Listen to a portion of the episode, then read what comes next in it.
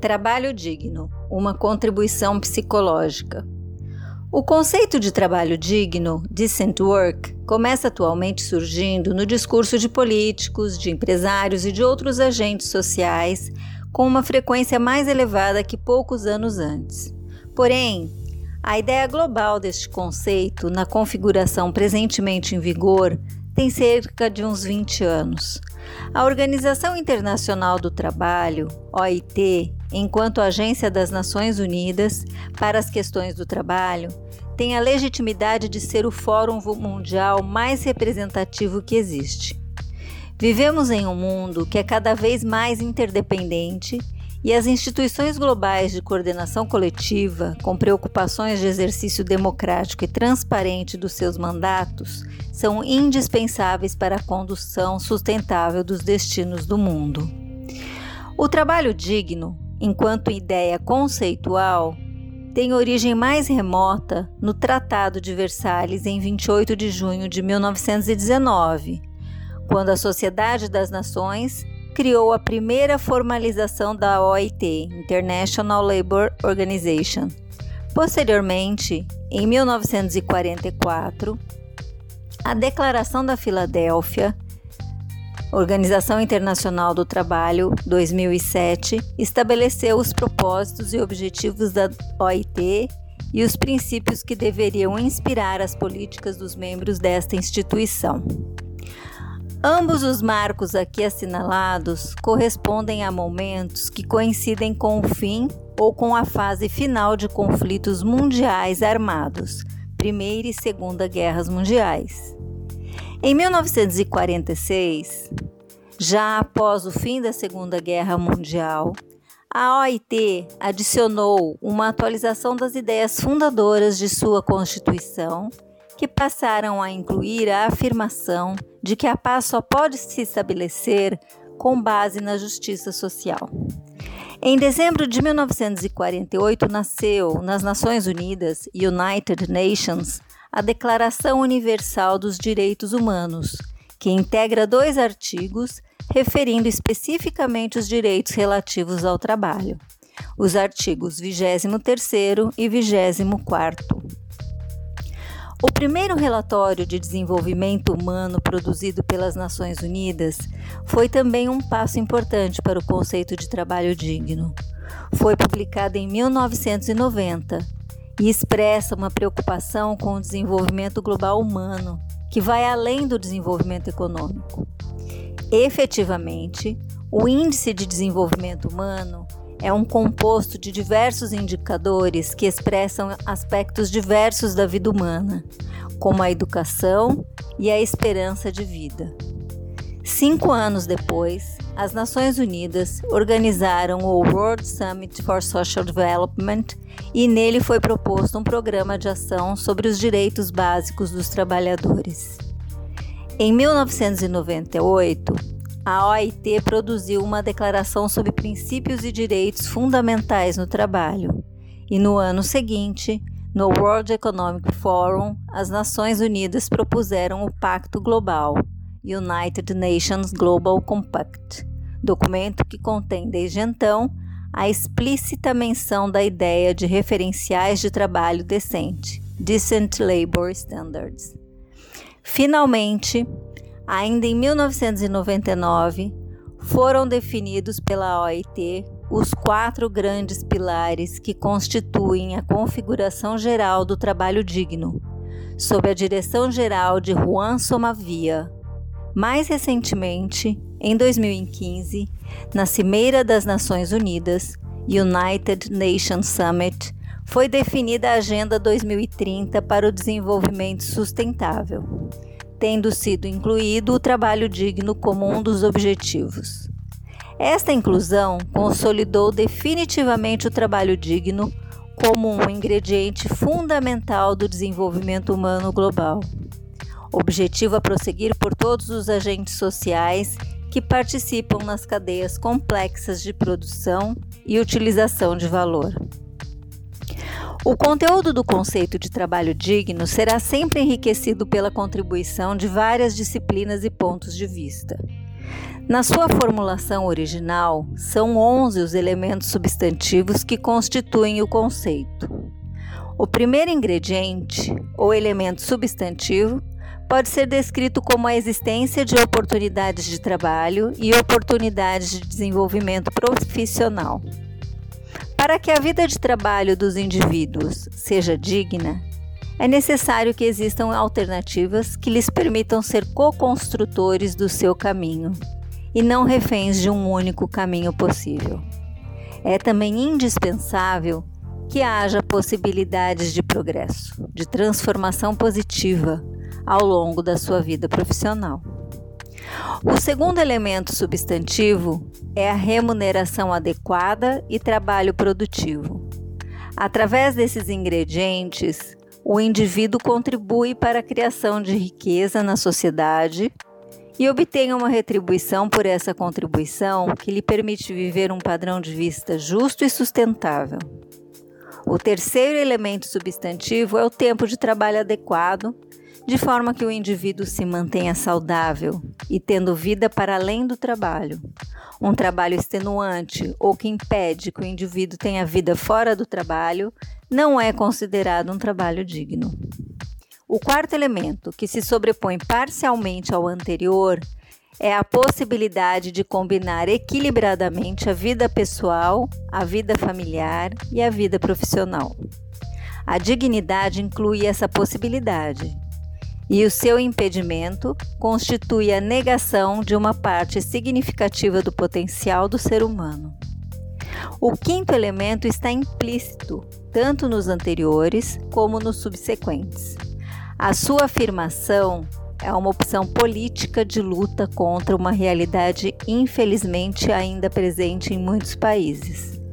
O trabalho que deve ser abolido, como o escravo e o infantil. Trata-se de um ingrediente que é afirmado explicitamente pela negativa. Trabalho digno é não ser trabalho forçado, nem trabalho realizado por crianças que se veriam impedidas de fazer o seu percurso saudável de desenvolvimento. O sexto ingrediente é a estabilidade e segurança no trabalho. Com este elemento substantivo, pretende-se assegurar que os indivíduos devem ter um mínimo de previsibilidade nas suas vidas profissionais, de forma que possam construir projetos de vida com um horizonte temporal saudável. O sétimo elemento substantivo é a igualdade de oportunidade e tratamento no emprego e ou no trabalho. Esta igualdade hoje é considerada em relação às diversas categorias sociais que potencialmente originam clivagens ou exclusão social, como o sexo, a religião, a etnia, a cor da pele, a orientação sexual ou outras. Trabalho em que esta igualdade não exista déficit de dignidade. O oitavo elemento substantivo é a saúde e segurança no trabalho corresponde aos mecanismos procedimentais e técnicos atualizados que protegem aqueles que trabalham de acidentes ou riscos que coloquem a saúde em risco. O nono elemento substantivo é a segurança social. Significa a necessidade de mecanismos que protejam os indivíduos e seus dependentes em situações extremas como desemprego, acidentes incapacitantes ou doenças graves, e em situações específicas da sua vida profissional, como a aposentadoria. O décimo elemento substantivo consiste no diálogo social, através do qual os indivíduos têm uma palavra a dizer a respeito das decisões que afetam diretamente as suas vidas. Assim, nas decisões sobre o trabalho, a OIT considera habitualmente três grandes categorias de participantes neste diálogo social: os trabalhadores ou seus representantes, os empregados e os representantes do governo. Finalmente, o 11 elemento substantivo é constituído pelo conjunto de dados do contexto econômico e social que precisam ser considerados para a expressão do trabalho digno. Esse elemento substantivo não é, na verdade, um ingrediente como os demais, porque ele se refere ao modo como esses outros devem ser considerados e interpretados. Seguindo esta formulação da OIT, as sociedades e as empresas devem ser desenhadas de tal forma que o trabalho digno seja uma realidade para todos, de modo a promover a inclusão social e prevenir o mais possível a existência de vidas com deficiente de dignidade. O conceito tal como foi definido constitui inegavelmente uma parte significativa do bem-estar e da qualidade de vida dos cidadãos é também, sem dúvida, uma expressão de evolução civilizacional. Apesar do detalhe com que o conceito de trabalho digno foi definido pela OIT, os diversos componentes ou elementos substantivos não estão configurados de acordo com a percepção subjetiva dos trabalhadores. Essa percepção é, sem dúvida, um dos diferentes pontos de vista necessários para o enriquecimento do conceito, para sua robustez e abrangência. A caracterização dessa percepção foi recentemente feita por Ferraro, Pais dos Santos e Moreira, em 2016, inicialmente no Brasil e em Portugal, e atualmente em expansão para Itália, Espanha, Reino Unido e Indonésia. A configuração que resultou deste estudo integra sete dimensões. A primeira, designada Princípios e Valores Fundamentais no Trabalho, refere-se ao respeito pelos direitos fundamentais. Inclui a confiança, a justiça de procedimentos para a tomada de decisão, a qualidade de tratamento, a liberdade de expressão e a aceitação da diversidade de forma não preconceituosa. A segunda dimensão é intitulada Tempo de Trabalho e Carga de Esforço Adequados. O tempo de trabalho adequado integra o horário compatível com a vida pessoal, o equilíbrio do trabalho com as outras esferas de vida e o ritmo de trabalho apropriado. A terceira dimensão é designada trabalho produtivo e realizante. Integra esta dimensão os seguintes conteúdos: o significado do trabalho, trabalho com significado, as possibilidades de evolução, a contribuição para a criação de valor útil aos outros, sejam eles pessoas do presente, cliente, sociedade, etc., ou do futuro, futuras gerações, e o sentido de realização pessoal proporcionado pelo trabalho. A quarta dimensão é designada retribuição significativa para o exercício da cidadania. O seu significado geral é a obtenção de uma remuneração adequada e justa para exercer plenamente a cidadania de forma autônoma e paritária, cumprindo as suas obrigações e obtendo bem-estar e qualidade de vida para si e para seus dependentes. A quinta dimensão é designada proteção social, o trabalho é digno se, através dele, os cidadãos obtêm proteção na sua aposentadoria e em situações de doença ou desemprego, mantendo-se capazes de cuidar dos seus dependentes. A sexta dimensão é designada oportunidades. Esta dimensão expressa o quanto o trabalho permite ao indivíduo a progressão financeira e o seu desenvolvimento profissional bem como a existência de alternativas que não deixem o indivíduo obrigatoriamente confinado a uma única alternativa como opção profissional. Finalmente, a sétima dimensão, designada saúde e segurança, refere-se ao quanto o trabalho garante a prevenção de acidentes, de doenças profissionais e o exercício da função em condições ambientais seguras que protejam a integridade física. É com esta configuração que o trabalho digno é subjetivamente percebido. O conteúdo do conceito produzido pela OIT encontra-se embutido nesta estrutura, mas com uma organização diferente daquela que foi a originária. A contribuição da visão psicológica permite enriquecer o conceito para além dos indicadores estatísticos tradicionalmente utilizados pela perspectiva de economistas e especialistas em direito. Para um melhor entendimento da contribuição da perspectiva psicológica, Algumas reflexões mais detalhadas sobre o conceito devem ainda ser apresentadas. A percepção subjetiva relativa a quanto existe o cumprimento de cada dimensão do trabalho digno é sempre comparativa. Isto significa que cada um sentirá que, por comparação com os demais, tem atendidas em maior ou menor grau as diferentes dimensões de trabalho digno. Os terceiros que servem de termo de comparação são sempre os que nos estão psicologicamente próximos. A proximidade psicológica nem sempre é a geográfica, e a avaliação comparativa que os indivíduos realizam está inserida na sua matriz cultural. Diferentes culturas terão diferentes níveis de tolerância à desigualdade e, por isso, avaliarão subjetivamente as suas posições quanto ao trabalho digno em conformidade. Este componente culturalmente sensível na avaliação subjetiva do trabalho digno é a contraparte do esforço da OIT pela identificação e descrição de princípios e valores universalmente válidos expressos na proposta dessa instituição. Por isso, podemos formular a proposição de que, a par dos aspectos universais que transcendem as culturas, como acontece com a Declaração Universal dos Direitos Humanos, existem aspectos do trabalho digno que têm uma expressão culturalmente situada. Essa combinação entre universalidade e diversidade cultural será provavelmente uma das riquezas da abordagem psicológica ao conceito.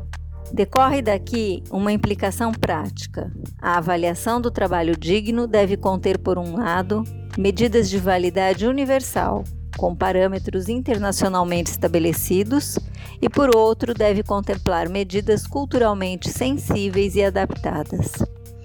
Outro aspecto que emerge da visão psicológica do trabalho digno é que a responsabilidade pelo cumprimento de todos os seus quesitos não é exclusiva de um único agente social. Todos os que intervêm nas múltiplas cadeias de produção e utilização de valor participam nesse processo. Cada um precisa fazer a sua parte. O estudo das responsabilidades compartilhadas pela efetiva disseminação do trabalho digno será de enorme utilidade para dirigentes políticos, dirigentes empresariais e demais agentes sociais.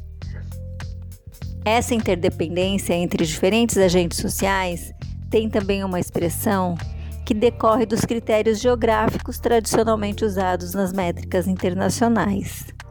Ao utilizarmos indicadores estatísticos por países, como a taxa de desemprego, o índice de Gini ou o salário médio, por exemplo, estamos a omitir o que acontece em um país que depende grandemente do que acontece nos demais.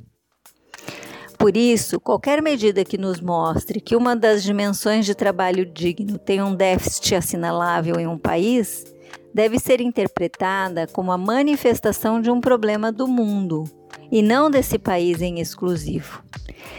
Efetivamente, se é verdade que a OIT e as Nações Unidas são um esforço do mundo para uma articulação coletiva, a globalização incrementou muitíssimo a interdependência econômica, social e cultural e tornou incômodas muitas das instituições de governação dos povos por se circunscreverem conforme critérios geográficos desajustados.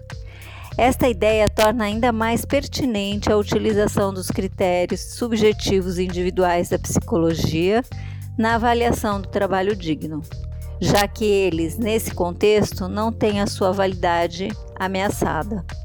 A avaliação subjetiva do trabalho, como sendo ou não digno, depende também do momento de carreira em que o indivíduo se encontra a determinação dos padrões de avaliação nas diversas fases da carreira é um desafio para a pesquisa científica que, quando respondido, será de grande utilidade para consultores e gestores de recursos humanos.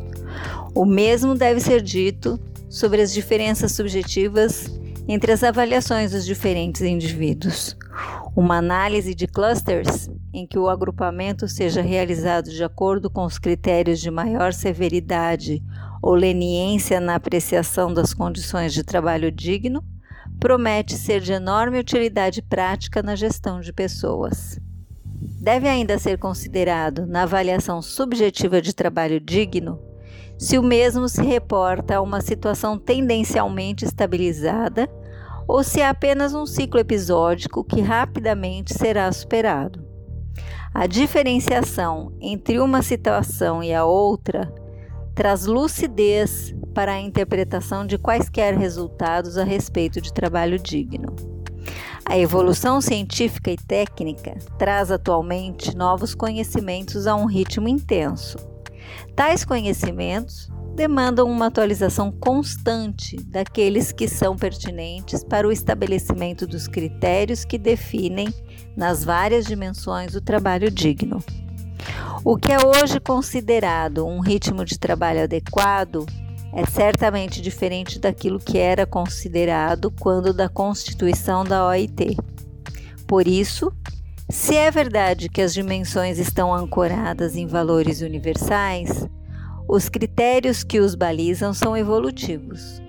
A atualização em permanência do conhecimento em uso para a definição dos critérios de trabalho digno é, por isso, um imperativo. Finalmente, devemos ainda considerar que a expressão do trabalho digno em métricas é sempre historicamente situada, dependendo da evolução das mentalidades. No tempo presente, o nosso desafio é encontrar caminhos que nos permitam uma disseminação em todas as regiões geográficas e em todas as áreas de trabalho, de trabalho digno.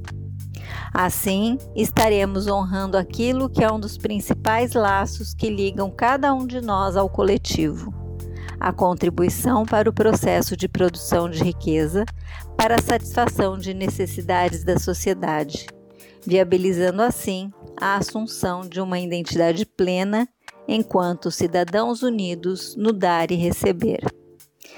Esse é um texto de autoria de Nuno Rebelo dos Santos, da Escola de Ciências Sociais da Universidade de Évora, na voz de Gisele Saad, coordenadora da Rede Felipelli. Mm-hmm.